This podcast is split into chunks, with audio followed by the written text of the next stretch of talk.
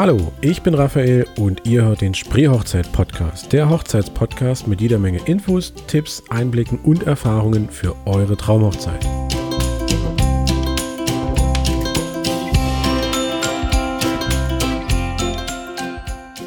Es gibt ja Themen, sage ich mal, die für so eine Podcast-Folge ja zu wenig sind oder zu wenig hergeben. Ne? Also eine Podcast-Folge mit 30 Sekunden macht jetzt nicht so viel Spaß.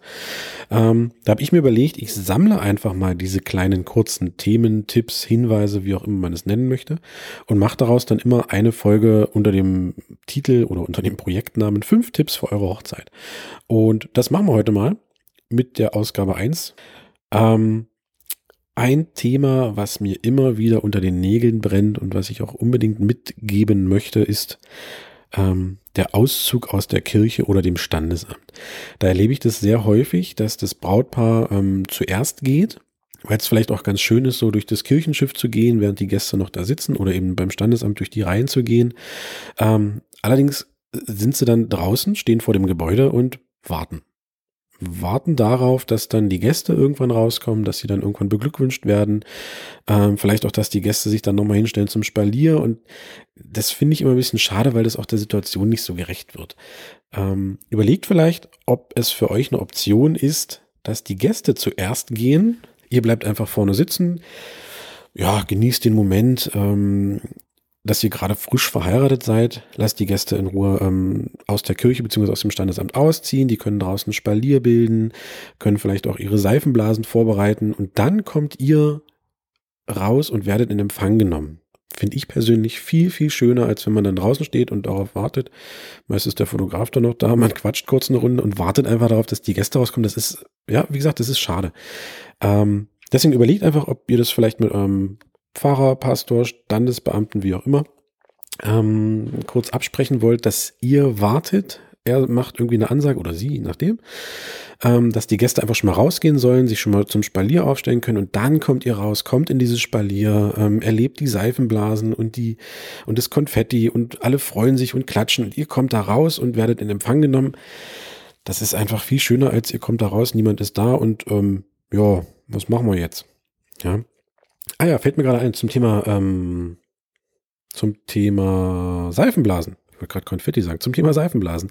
Ähm, wenn ihr möchtet, dass eure Gäste Seifenblasen pusten, dann nehmt bitte nicht diese kleinen, ähm, die man immer so als Gastgeschenke zu den Taschentüchern und sowas dazu hat, sondern nehmt richtig normale Seifenblasen. Also die man normal ähm, im Supermarkt oder im Baumarkt, also ganz normale Seifenblasen. Ja, die normale große Flasche mit der normal großen Öffnung, weil einfach die Seifenblasen wesentlich größer werden, die halten länger, die sehen einfach auf auch Bildern schöner aus als diese ganz kleinen, muckligen Seifenblasen aus diesen, wie gesagt, ähm, Gästegeschenken. Das ist immer, ist eine nette Sache, aber sie fallen halt nicht wirklich auf. Ne? Dann lieber so eine richtig schöne große Seifenblasen, weiß ich, Pustefix und wie sie nicht alle heißen. Ähm, ihr könnt ja, habe ich auch schon gesehen, diese Seifenblasen einfach umlabeln. Klebt einfach euer Etikett drauf, druckt euch das aus mit euren Namen, ähm, mit dem Hochzeitsdatum. Vielleicht habt ihr auch eh so ein, so ein kleines Designkonzept für eure Hochzeit. Dann druckt einfach nochmal so ein Logo für diese, für die Flaschen von den Seifenblasen aus. Und ähm, dann passt es auch wieder ins Konzept. Aber wie gesagt, die sind einfach schöner. So, genug von Seifenblasen. Der nächste Punkt, den ich mir aufgeschrieben habe, ist, wann sollte man mit der Hochzeit beginnen?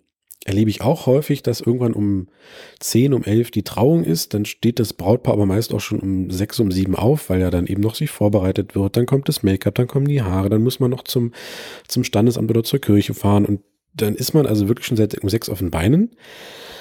Ja, heiratet um 10, ist um 11 fertig und was macht man in der Zwischenzeit? Um 15 Uhr gibt es dann vielleicht Kaffee. Was macht man in diesen vier Stunden dazwischen? Dann gibt es ja zwischen 15 und 18 Uhr nochmal oder 19 Uhr manchmal sogar noch eine Lücke und man hat sehr viel Zeit zum Füllen. Ähm, kann man machen, wenn man die Gäste vielleicht auch darauf hinweist, von wegen, ja, ihr habt jetzt zwischen 15 und 18 Uhr so ein bisschen Zeit für euch, bezieht euer Zimmer, unterhaltet euch, lernt die Leute kennen, die ihr noch nicht kennt. Ähm, kann man machen, aber wie gesagt, kann auch schwierig werden, wenn man da sehr viel Leerlauf drin hat. Ne? Also überlegt euch vielleicht da jetzt nicht ganz so früh anzufangen. Oder wie gesagt, überlegt euch ein schönes Programm, dass ihr die Gäste eben einfach auch so ein bisschen bespaßt oder eben ihren Freiraum lasst. Was ja zum Beispiel auch eine Möglichkeit wäre, dass man einfach gegen 13, 14, 15 Uhr heiratet. Dann hat man einfach so ein bisschen das alles kompakter. Die Leute sind auch so ein bisschen dann abends raus, auch frischer, weil sie eben nicht wie ihr zum Beispiel auch erst schon, schon seit um 10 wirklich auf den Beinen sind und sich da irgendwo ähm, in den Hochzeitstumult stürzen. Deswegen gesagt, guckt mal, ob ihr vielleicht einfach ein bisschen später anfangen wollt, um eure Hochzeit so ein bisschen zu entspannen. Ja, nächster Punkt, Blumen. Also genauer gesagt, ein Wurfstrauß. Wenn euch euer eigener Hochzeitsstrauß zu schade ist, um ihn durch die Gegend zu werfen, damit er von irgendjemandem gefangen oder vielleicht auch äh, kurz fallen gelassen wird in der Hektik, dann ähm, besorgt euch einfach einen Wurfstrauß. Entweder ähm, lasst ihr von der Floristin einen Wurfstrauß machen, der ähnlich dem euren ist, oder was ich jetzt auch schon ein paar Mal gesehen habe, ein Stofftier, also ein Vogelstrauß mit Schleier als Wurfstrauß. Ähm, mal so als Alternative. Ich verlinke euch einfach mal in den Show Notes einen von Amazon. Achtung, Werbung. Ähm, und dann guckt ihr mal, ob das vielleicht eine Alternative ist. Ähm, ja, als nächstes habe ich hier stehen, rechtzeitig buchen. Damit meine ich, dass ihr euch rechtzeitig um die Dienstleister kümmert, die ihr auf eurer Hochzeit auch haben wollt. Weil gerade gute Dienstleister, gutes Catering, guter DJ, guter Fotograf, die sind schnell weg. Gerade so in den Hochzeiten, in den Sommermonaten kann das ganz schnell passieren, dass da euer Fotograf, euer DJ schon ausgebucht ist. Deswegen, sobald ihr den Antrag habt, sobald ihr einen Termin gefunden habt, an dem ihr heiraten möchtet, kümmert euch schon mal um eure Dienstleister, die ihr unbedingt dabei haben wollt. Wenn ihr jetzt sagt, ja, Catering ähm, ist jetzt nicht so wichtig, gut, okay, dann lasst euch da ein bisschen Zeit. Aber wenn ihr wirklich einen konkreten Dienstleister habt, wo ihr sagt, der muss auf unserer Hochzeit da sein, dann bucht ihn am besten so früh wie möglich. Ähm, beim Standesamt ist es ja auch meist so, dass man den Termin ja, ja schwierigerweise erst sechs Monate vorher festmachen kann.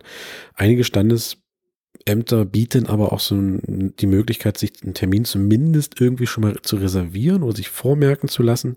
Dann nutzt das auch unbedingt nicht, dass der Termin dann irgendwie weg ist. Also wie gesagt, gerade Sommermonate sind halt immer ja, schwierig, weil da einfach ganz, ganz viel geheiratet wird. Ja, ähm, ein letzter Punkt für diese Folge ist Essen und Trinken für Dienstleister. Man mag es kaum glauben, aber wir müssen auch mal was essen. Ähm, und ich persönlich finde es eine sehr, sehr schöne Geste und ein großes Zeichen der Wertschätzung, wenn ich auch mit an der Kuchentafel oder dann an, am, am abends ähm, beim Buffet oder so auch einen Platz habe, wo ich mich dann kurz mal hinsetzen darf, wo ich auch mal kurz was trinken darf, wo ich dann auch mitessen darf. Ähm, und das geht vielen anderen Dienstleistern auch so. Auch der DJ muss irgendwann mal was essen, deswegen überlegt euch, ob ihr dem vielleicht auch einfach einen Platz zukommen lassen wollt, sage ich jetzt mal.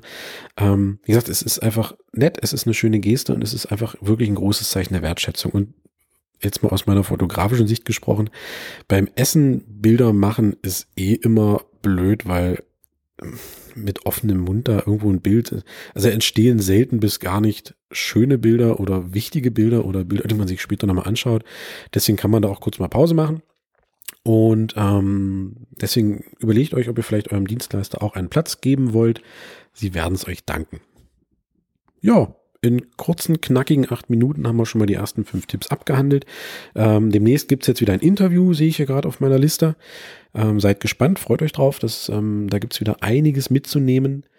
Und ja, danke fürs Zuhören. Wenn ihr Fragen, Anregungen, Ideen habt, immer her damit. Schreibt mir eine E-Mail, schreibt mir einen Kommentar. Ähm, abonniert auch gerne diesen Podcast und bis zum nächsten Mal. Tschüss. Ihr habt Fragen zur Folge oder Ideen und Anregungen, dann schreibt es mir gerne in die Kommentare hier auf der Seite oder auf Facebook oder schreibt mir eine E-Mail an post@spreehochzeit-podcast.de. Bis zur nächsten Folge.